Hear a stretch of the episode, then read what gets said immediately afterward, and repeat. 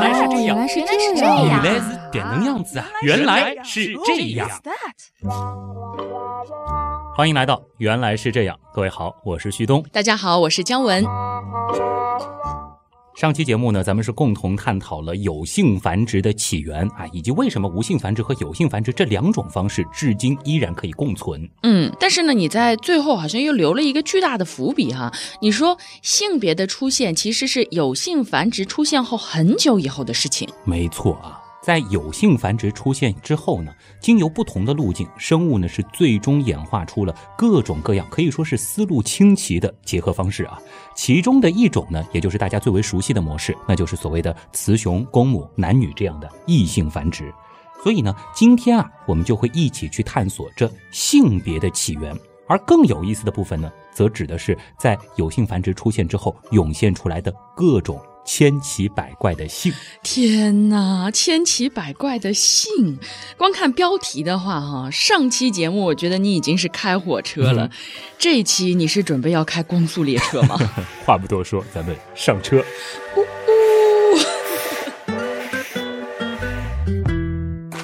玩笑归玩笑啊，但是我知道旭东开的肯定是科学的车，那还是按照起源系列惯用的套路开始呗。最早的性别究竟是怎么出现的呢？你别说这个问题啊，真的是太大了啊！嗯，所以我们不着急，咱们先把一些重要的前提给说一下。首先便是我们该如何去定义性别？呃，男生有那啥是吧？女生有那个啥是吧？第一性征啊！哎呀，换成科学的说法，立刻就说得出口了。嗯，对了，成年之后其实还有第二性征。哎，我帮你说吧，比如说男性的喉结、女性的乳房等等啊，但这只是表象。那真正的区分性别的又是什么？这个我知道，我记得中学生物课就说过了，是那个性染色体，对吧？XX 和 XY。哎。这下呢，就有点说到点子上了啊！这里呢，我们不考虑一些特殊的情况。我们知道，人类体细胞呢是具有四十六条染色体，其中呢四十四条或者叫二十二对是常染色体，另外两条呢则在性发育当中起着决定性作用，我们叫做性染色体。目前呢，已知人类是有 X 和 Y 这两种性染色体。女性的这两条性染色体呢，大小和形态可以说是完全相同，是 X 染色体；而男性呢，有一条 X 染色体，大小呢也是这样，另外一条呢则小很多啊，叫做 Y 染色体。而 Y 染色体它最重要的意义呢，就是决定了男性的性别。哎，除此之外呢，它倒也没有其他更重要的作用。我记得生物老师还说过呢，对生男生女负责的是精子，而不是卵子。是的啊，其实影响胚胎往雄性这个方向发育的呢，也是在 Y 染色体当中的基因。在生物当中呢，X Y 这套性染色体系统算得上是比较流行的了。哎，除了人类在使用，几乎全部的哺乳动物、大部分的爬行类、两栖类，甚至是雌雄异株的植物啊，有一些都是属于 X Y 型性别决定的，比如说女楼菜、菠菜、大麻等等。啊，什么？也就是说，还有不靠 X Y 系统决定性别的存在吗？当然有啊。其实，在原来是这样当中，我们也讲过啊。嗯，在上古时期的原样当中，我们有一次是讲鸡蛋的啊。那个时候呢，其实就提到了鸡或者说是鸟类的性染色体和咱们刚好相反，它们呢是雌性个体具有两个异型的性染色体，而雄性个体呢是具有两个相同的性染色体类型。这种类型呢叫做 ZW 型，也就是说，雌性的性染色体组成呢是 ZW，而雄性的性染色体组成是 ZZ。所以生公生母看的是卵子了。哎，那除了鸟类还有谁啊？啊，比如说鳞翅目的昆虫啊，像是蝴蝶、蛾子这种，还有呢就是某些两栖类以及爬行类动物的性别决定，其实都是算在这个范畴里。按照这个思路的话，是不是还有其他的性染色体系统呢？你猜对了，像是蝗虫、蟋蟀这样的直翅目昆虫，以及蟑螂等少数生物呢，它们的性别决定啊，就属于 X 零型。X 零？嗯，你的意思是说，一条是 X 染色体，那另一条是什么都没有吗？对，就是这个意思啊。在 X 零系统当中呢，雌性和姜文你一样，体细胞当中呢是含有两条 X 染色体，而雄性呢则只含有一条 X 染色体，并没有所谓的 Y 染色体。比如说啊，雌性蝗虫呢是有二十四条染色体，其中两条性染色体，而雄性蝗虫呢只有二十三条染色体，也就是二十二条常染色体加上一条性染色体。所以呢，在减数分裂的时候啊，雌虫它只产生一种 X 卵子，而雄虫呢，则可以产生有 X 和无 X 染色体的两种精子。这样一来呢，蝗虫的性别比例依然是一比一。哇塞，怎么忽然感觉雄性蝗虫有那么点不完整呢？是按照这个思路的话，是不是反一反的情况也会出现？哎，你又猜对了啊！嗯不过反一反的这种情况呢，非常罕见啊。在前面我们提到的普遍采用 ZW 型的鳞翅目昆虫当中呢，是有少数的个体雄性呢是 ZZ，而雌性则是 Z 零这样的类型，就称为 Z 零型性别决定。X Y Z W X 零 Z 零决定性别的性染色体竟然有四套系统。是的，哎，其实呢，真实的情况比这个还要更加复杂一点啊。回到我们最熟悉的 XY 性染色体系统当中啊，在哺乳动物的性别决定当中呢，X 染色体和 Y 染色体它所起的作用是不等的。Y 染色体的短臂上呢是有一个我们称之为睾丸决定的 SRY 基因。它呢，就是有着决定男性的强烈作用啊，或者是决定雄性。而 X 染色体呢，其实几乎是不起作用。也就是说，核子当中呢，只要有 Y 就会发育成雄性，而如果没有的话，就默认往雌性的方向去发展。但是对于同样拥有 X 和 Y 性染色体的果蝇来说啊，它们的情况呢又大不相同了。它们的 Y 染色体呢，只决定它们能不能生育，并不能够决定它们的性别。换句话说，Y 染色体上没有决定性别的基因，所以呢，在性别的决定当中就失去了作用。那起作用的是什么呀？X 染色体吗？确切的来说呢，是一个叫做性指数的概念，指的呢是 X 染色体的条数和常染色体组数之比。这个性指数如果是零点五，那就是雄性；如果是一，是雌性；而超过一呢，则叫做超雌啊。超雌这种性别呢，表现上依然是雌性。怎么说呢？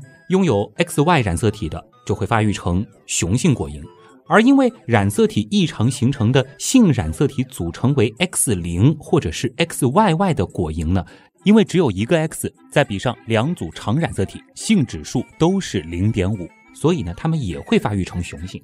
而 XX 呢，则会发育成雌性。如果拥有像是 XXY 这样的果蝇，它们也会发育成雌性，因为都是两个 X 比上两组常染色体，所以呢，性指数都是一。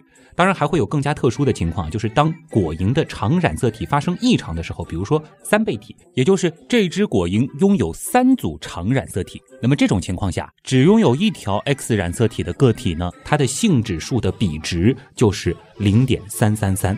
这个数字呢是小于零点五，就表现成了雄性。那么事实上呢，它是属于超雄。哦，行行行，我算服了。而且感觉初中以来形成的自以为科学的性别观，又都快被颠覆了。嗯，不着急啊，我们说好戏还在后头。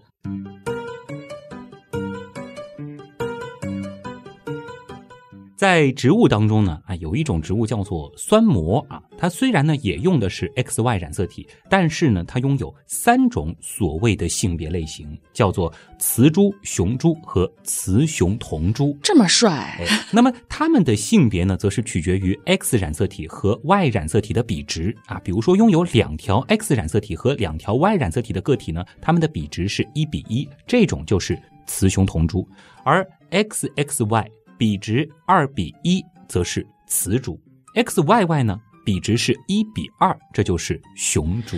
哎呦，这性指数还有不同的玩法哦。啊，但是啊，我看了一下进度条，好戏好像还远不止这些哦。肯定了。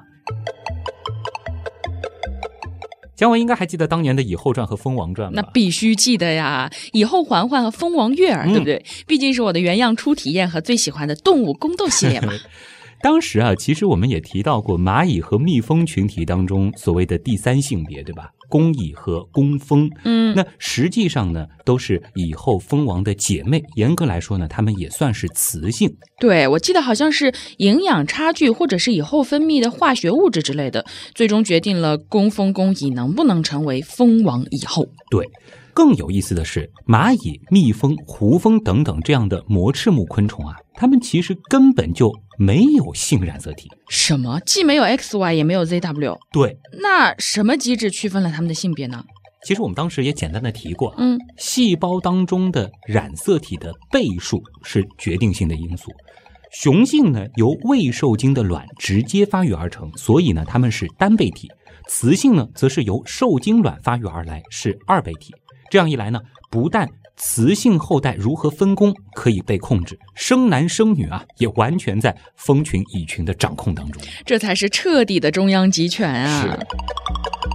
可单倍体的雄蜂雄蚁，它们的细胞再如何减数分裂变成精子呢？难不成是再减一半半倍体？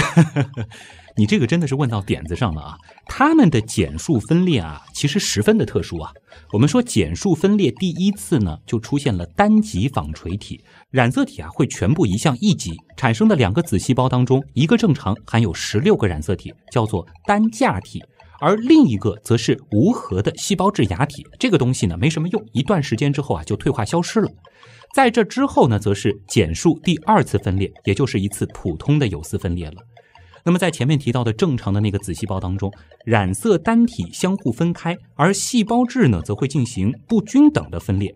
而含有细胞质多的那个部分，这里呢是含有十六条染色体，它会进一步的发育成精子；含细胞质少的那一部分，其实呢这里边也会含有十六条染色体，则会逐步的退化。所以雄蜂雄蚁的一个精母细胞，通过这种方式，最终只产生一个精子。是的。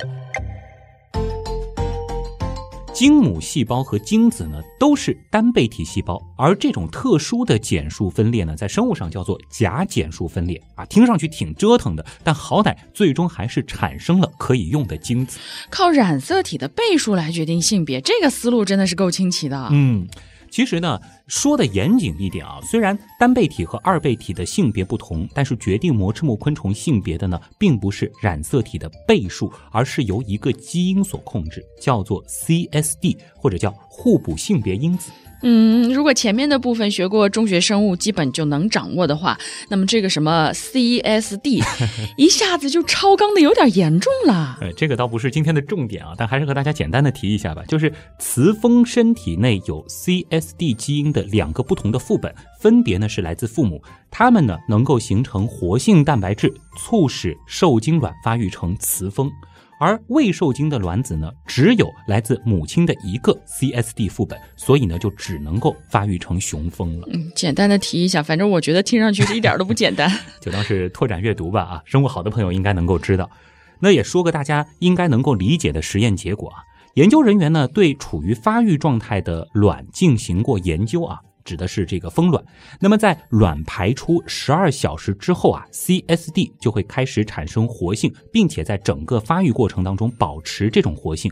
那当利用 RNA 干扰技术去阻碍这个 CSD 基因的活动性的时候，结果就会导致雌卵发育成了具有雄性性腺的昆虫。而同样的方法去处理雄卵的时候呢，却并不起到作用。原来如此，如果这个 CSD 的活动性被干扰了，那么即使是双倍体的卵也能够变成雄的。对。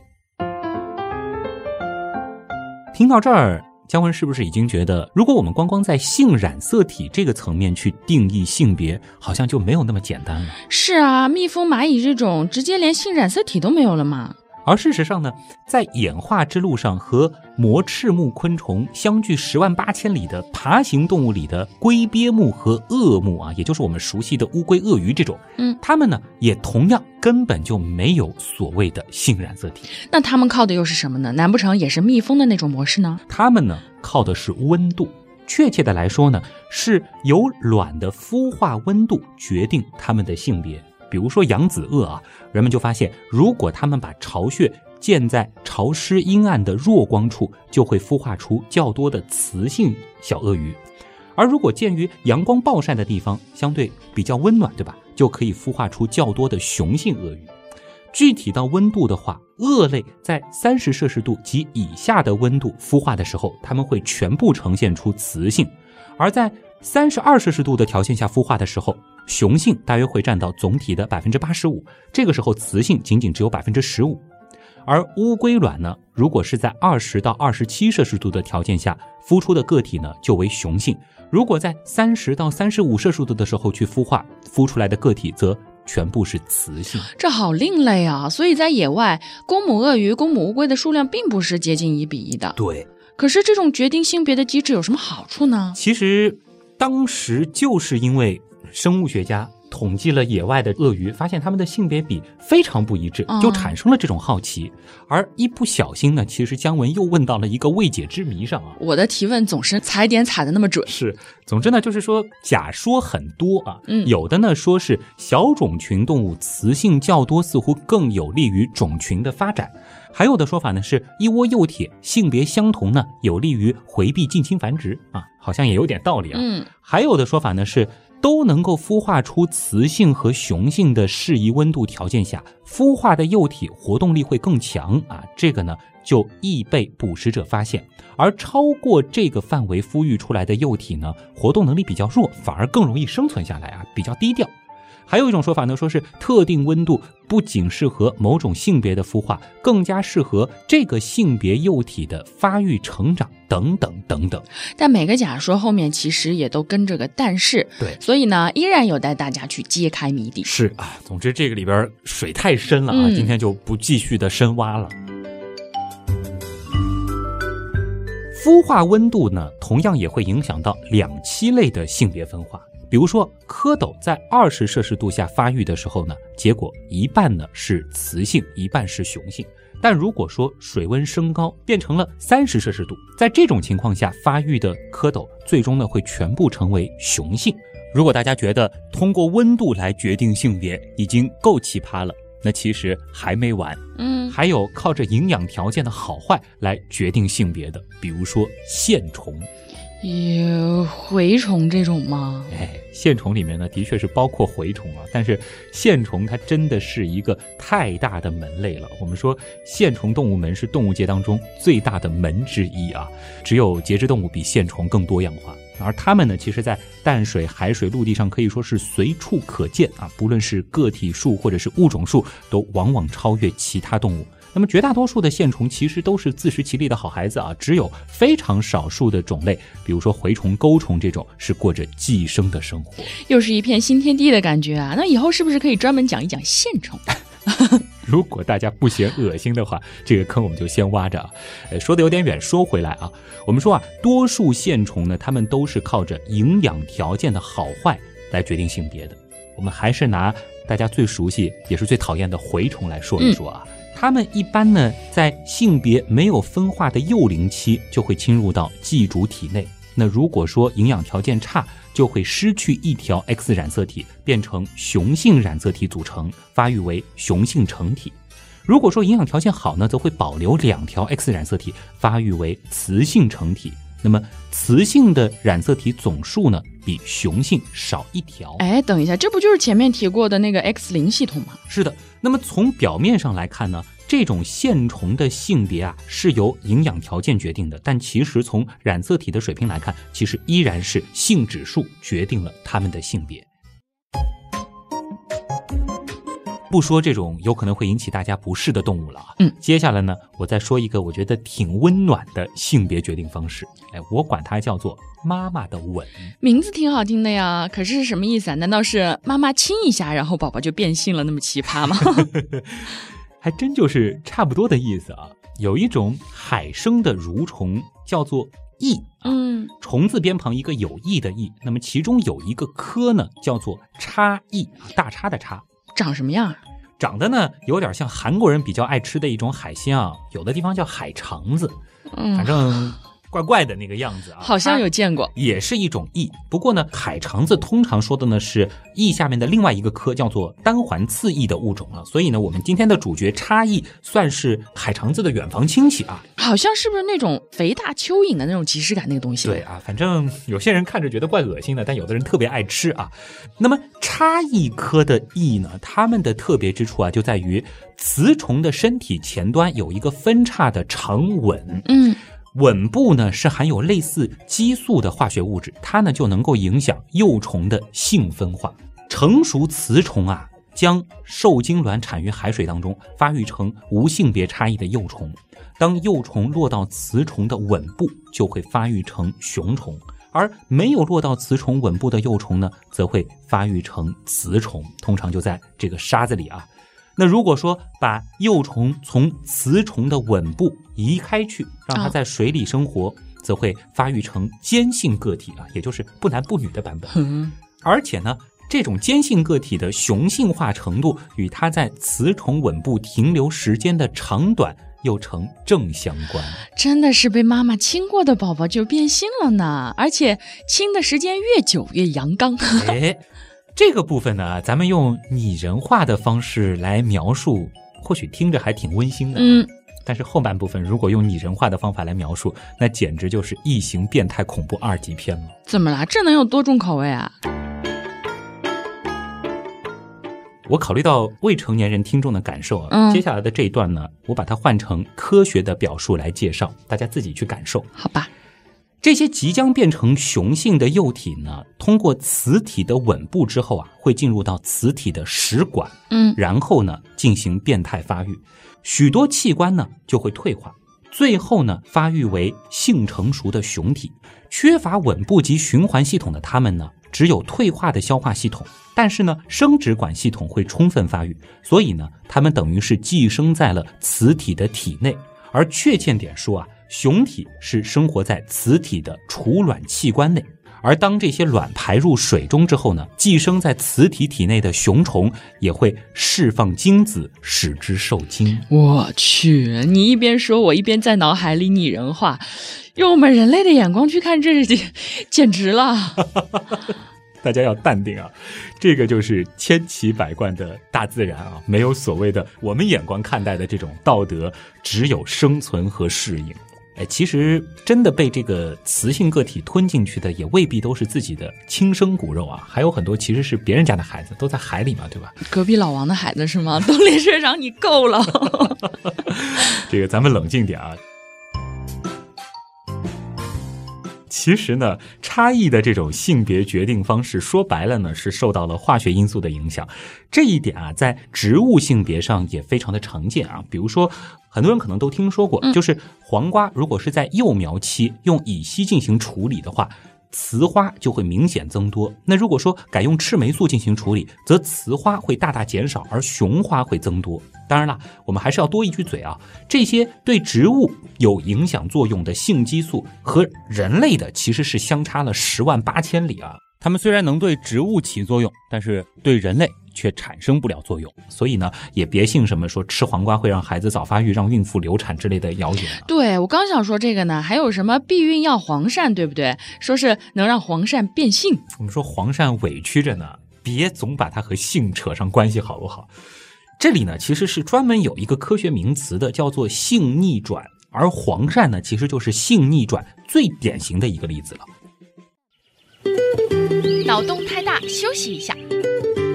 如果听节目不过瘾，大家也可以去咱们的微信订阅号里逛一逛啊，和节目有关的更多知识干货，每周节目的 BGM 歌单，还有趣味猜题闯关都在那里了。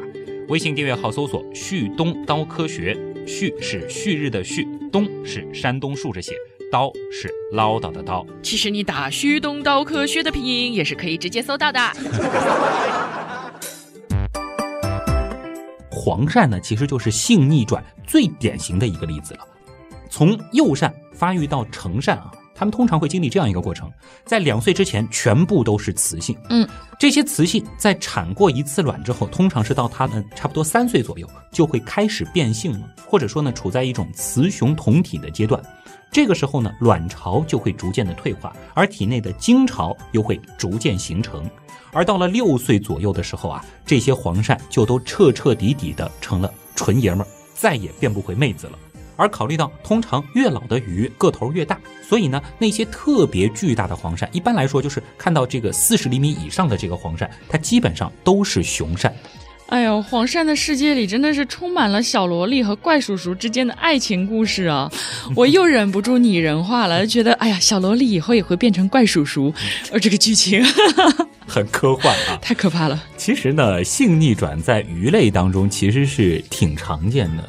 我们再说个经典的啊，有一种鱼叫做红鲷鱼。哎，这个我吃过，大头大眼的，很好吃。对，的确是非常有名的海鲜啊。不过今天我们说的是性别，先不说吃啊。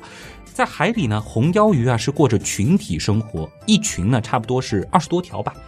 每个红鲷鱼群体当中呢，其实只有一条雄鱼，体型特别的大，是群体的首领。它们呢会组成一个一夫多妻制的家庭。可是啊，一旦这条雄鱼不幸死亡了，嗯，群体当中最强壮的一条雌鱼呢就会变态，鱼鳍变大，体态变粗壮，卵巢消失，长出精巢，最后呢变为一条雄性红鲷鱼，作为群体的新首领。哎，或者说就是这些雌鱼们的新老公。哇，哎，我想起一个宫斗版本，皇上驾崩了，皇后娘娘请变性登基，然后过了一会儿，皇后，呃，不对，新的皇上又驾崩了，皇贵妃娘娘请变性登基。红鲷鱼版本的宫斗戏应该就是这么演啊。说起宫斗戏啊，有一个非常经典的成语，总是在这个当中被提起。牝鸡司晨，哎，这个是不是在鸡年僚鸡的时候也提过？就母鸡变成公鸡了？对，差不多就是一年前啊。嗯，这种情况也属于性逆转，而且在鸭子身上会更加的明显。母鸭呢有一个非常发达的卵巢，还有一个很不发达的雄性性腺。如果说鸭群当中有相当比例的公鸭，公鸭分泌的激素就会抑制母鸭的雄性性腺的发育。但是当鸭群当中缺少公鸭的时候，没有足够的激素抑制母鸭的雄性性腺发育，其中一些身强力壮的母鸭体内的雄性性腺就会发育起来，产生大量的雄性激素，而雄性激素呢还会抑制母鸭正常卵巢的功能，就使得这只母鸭逐渐。变成了公鸭，这回倒真的是激素搞的鬼了。哎，性别这个东西在有的生物身上还真的是挺随意的。是，说起任性的性别呢，啊，我们前面其实也说过啊，对于鱼类来说，它真的是司空见惯的事儿啊。又比如说。珊瑚礁当中的石斑鱼也很好吃。是的，这不是关键啊。当这一海域当中雄性多、雌性少的时候，一部分雄性石斑鱼呢就会转变成雌性；而当这一海域当中雌性多、雄性少的时候呢，一部分雌性石斑鱼又会变成雄性啊，保持一个总体的平衡。更为奇特的是，生活在美国佛罗里达州和巴西沿海的一种叫蓝条石斑鱼啊，它们甚至在一天当中可以变性好几次。每当黄昏之际，雄性和雌性的蓝条石斑鱼呢，它们就会发生性变，甚至反复发生五次之多。我去，这要换做我们人类，这爱情片还怎么拍啊？忽然有点后悔啊！你说这期节目我们为什么不放到情人节的时候再播呢？过分啊！说起来，这种现象的原因到底是什么呢？嗯，其实性逆转它又算得上是一个未解之谜。说个相对接受度比较高的推测啊，有科学家分析，或许呢是因为鱼的卵子比精子大许多。那如果说只让雄性产卵，负担太重，代价太高。那么如果双方都承担既排精又排卵的任务呢，繁殖后代的机会或许会更多一些。于是呢，有的鱼儿就采用了这种策略。这后面肯定还有一大堆的但是。哎，科学就是这样。等一等，等一等，旭东，今天这期节目虽然说三观一个接一个的毁了哈，但是似乎是有史以来跑题最严重的一次了。怎么说呢？我记得最开始的时候是问你最早的性别是怎么出现的，然后你说呢得先定义性别，对吧？嗯。怎么眼看着你都快说就是这样的节奏了，这关于性别的定义还没登场呢？其实并没有跑题。之所以花了那么长的时间告诉大家各种千奇百怪的性别分化方式，就是希望大家能够重新思考，到底什么才是我们定义性别的决定性因素。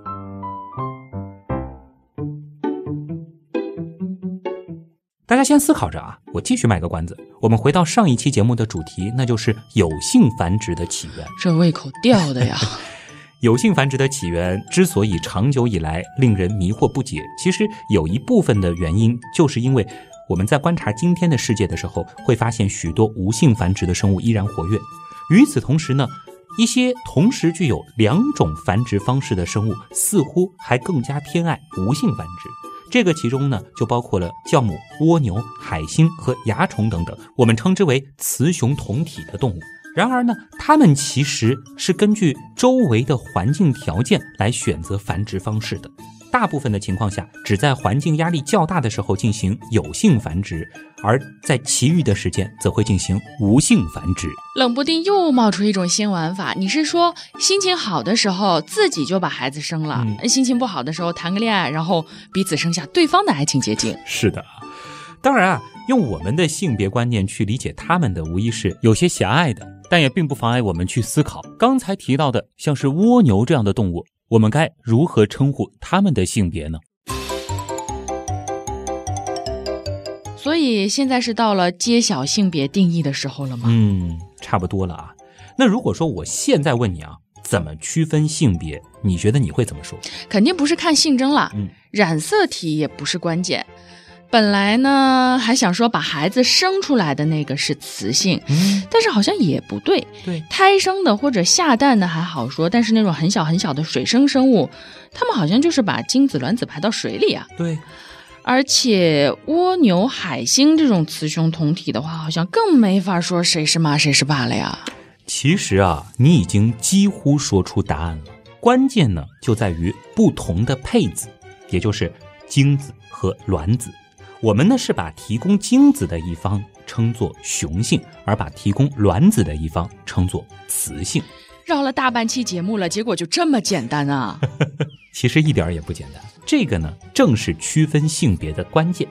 而如果我们一定要追溯性别起源的话，只有当我们搞清楚了性别的真正定义，才可以去追溯。而知道了精细胞、卵细胞和性别的关系，那也可想而知。只要搞明白了最早的精细胞和卵细胞是如何分化的，那也就同时解释了性别它为何会出现了。听了上一期啊，大家应该就明白了，有性生殖呢，它并不一定有性别。比如说，最早出现的有性生殖模式呢，就是同配生殖。这些生物生殖的时候呢，是出现了基因的交流和重组，但是双方配子的形态大小几乎是一模一样，所以在这种情况下，我们其实并没有办法定义性别，我们没有办法区分什么是精子，什么是卵子。嗯，而目前进行同配生殖的生物依然有很多很多，虽然它们也是有性生殖。主要呢就包括了一些原生生物，还有真菌等等。而广义上的同配生殖呢，其实也包括了，比如说草履虫这样的结合生殖。没有性别之分，但是依然可以找对象换基因。对，哎，感觉这种方式很好哎，每个后代都能够生女育女，而且任意的两个个体又都可以合作繁衍。你说这多有效率，是不是？可是为什么最终我们还是分化出了性别呢？这又是一个有趣的问题了啊！的确，在同配生殖之后，又出现了异配生殖，也就是交配双方提供的配子大小变得不一致了。而这种异配生殖呢，最终又演变为了两种配子差异巨大的精卵生殖。也就是说，一方只提供一半的遗传物质，而另一方呢，除了要提供遗传物质之外，还要提供下一代发育所需要的营养物质。那只有到了这个时候啊，我们说性别才真正出现了，或者说我们可以定义这两个生物个体谁是公谁是母。而雌雄同体的生物和同配生殖的生物，它们最大的区别呢，就是它们的配子是有精卵之分的。有了这样的定义之后呢，是不是就能够解释为什么性别出现的原因了呢？感觉上按照自然选择的逻辑啊，这种方式总有什么独到的地方，最终才能够得以保留下来并发扬光大吧？哎，其实呢，雌雄的本质是对后代投入的差别。雄性呢，对每个后代只提供一套遗传物质，而雌性除了提供一套遗传物质之外，还要提供下一代发育所必需的营养物质。这反映了两种繁殖后代的策略：一种呢是数量型，也就是雄性会产生大量的廉价的精子，但是有机会遇到卵细胞的精子数量是极其低的；而另外一种是质量型。它们会产生非常珍贵的卵细胞，但是每个卵细胞呢都有极大的机会会遇到精子。这两种策略呢，它又是互补的，都能够保证自己的遗传物质遗传下去。于是乎啊，最初可能只是配子间个头的细微差异，而渐渐的，个头稍大一点的和个头稍小的却更灵活的一些，就逐渐逐渐分化开来了。那为什么大部分复杂一些的高等生物最终采用的都是精卵生殖这一策略呢？嗯，这就要考虑到古生物的生活环境了啊。精卵生殖开始演化，并且成为地球主流的时候，生物呢都是海洋生物。交配最大的问题其实是遇到对方。很显然，一个个体产生大量配子，让配子遇到对方的配子的概率，要比自己遇到。自己配偶本身的概率要大多了，对不对？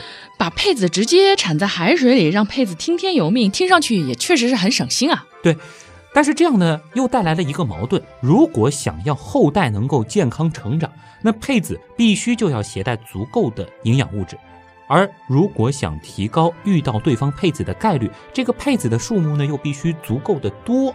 但是配子数目过多的话，又会反过来导致每个配子能够分到的营养物质过少。对哦，难以平衡的矛盾出现了。所以精卵生殖恰好是解决了这个难题吗？是的，不携带任何营养物质的精子数目呢，可以说是足够足够的多，导致携带大量营养物质的卵子不必担心它自己遇不到精子，因为它太多了。嗯。这个优势呢，最终就导致了率先开发出精卵生殖的物种进一步抢占了全球。你前面提到了一个有关有性繁殖出现的大致时间，那精卵生殖或者说是性别出现的时间，现在能确定吗？很遗憾啊，目前认为呢，在不同的生物类型当中，性别啊，它极有可能是分别独立演化出来的。也就是说，在演化之路上，很多生物。他自己发展出了性别系统，所以呢，我们很难确定性别出现的确切年代。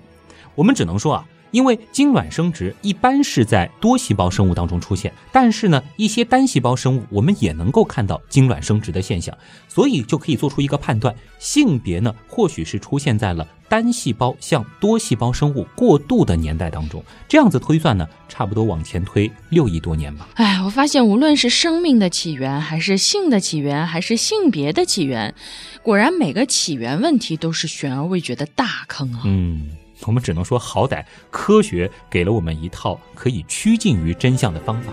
嗯。今天的最后啊，处在信息时代的我们，不妨也用信息思维来理解一下生殖这件事儿。这里呢，引用密歇根州立大学的一位计算生物学家克里斯阿达米，他呢其实有过一段非常精彩的解释啊。他说，所谓信息，就是你需要知道的能够确保生存的东西。演化就是信息保存和信息获取，就是你知道的越多，你就活得越好。所以呢，这是一个学习的过程。一个生物会不断学习到新的信息，特别是在一个变化的环境中，它呢会再将这些信息传递给下一代，帮助他们存活下来。而性则是提供了一种使物种更加容易记住有用信息的方式，从而使得这一过程变得更加的高效。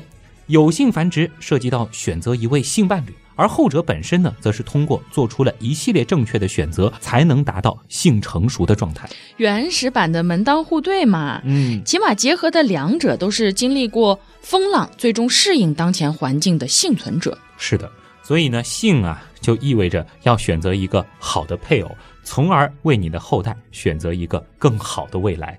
信息的获取和维持，对于演化的奏效是必不可少的，那就是记住旧的。并且想象未来，原来是这样，就是这样。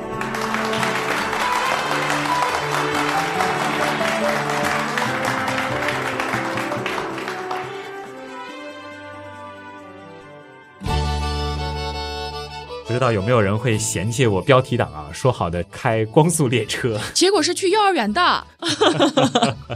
但事实上，其实还是有很多部分，我觉得起码会颠覆一些人传统意义上对于性别的认知。嗯，比如说，居然还有雌雄同体。嗯，还有变来变去的。嗯，其实我们所熟悉的这一套性别系统，真的在很多很多的生物身上，它并不是这个样子的。对。那么生命系列到现在呢，其实已经是第。三期了啊，嗯，我们总算是把有性繁殖的起源给说了一说啊。在这个之后呢，我觉得可以顺着今天的多姿多彩的概念，和大家再来聊聊各种各样非常有趣的繁衍方式啊。而真的有一些可以说是会毁尽大家的三观。给大家划一下重点啊，下期预告又出现了。那么最后呢，也照例啊说一下我们的几个互动方式。嗯，欢迎大家关注姜文的微博。嗯，乖乖猫仔君，呃，细菌的菌。那么我的微博很简单，就是旭东啊，不过东字儿比较难写，上面一个山，下面一个东。嗯，当然我们的微信订阅号旭东刀科学，大家也可以关注一下，在每个周六周日呢，也会有这期节目相关的延展阅读以及我们好听的 BGM 的歌单呈现。没错。另外呢，我们现在的周边店啊，也在刀科学的订阅号上有了，嗯就是点进去就能够看到。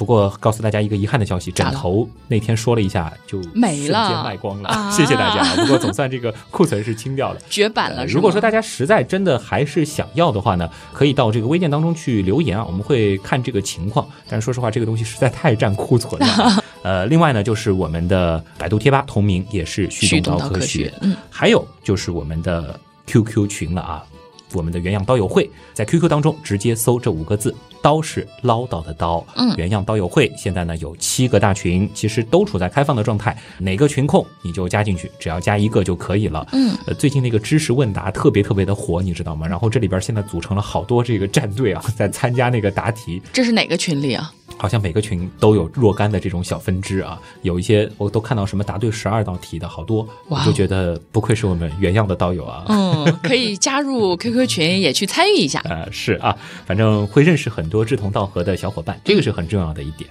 好了，那么今天的原来是这样，真的就是这样了。感谢所有通过撰稿、打赏、参与志愿组、订阅付费精品、购买官方周边等等各种形式支持过我们的朋友。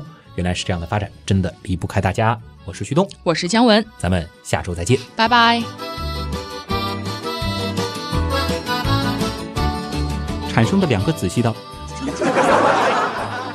他们呢，根本，他们啊，根本就没有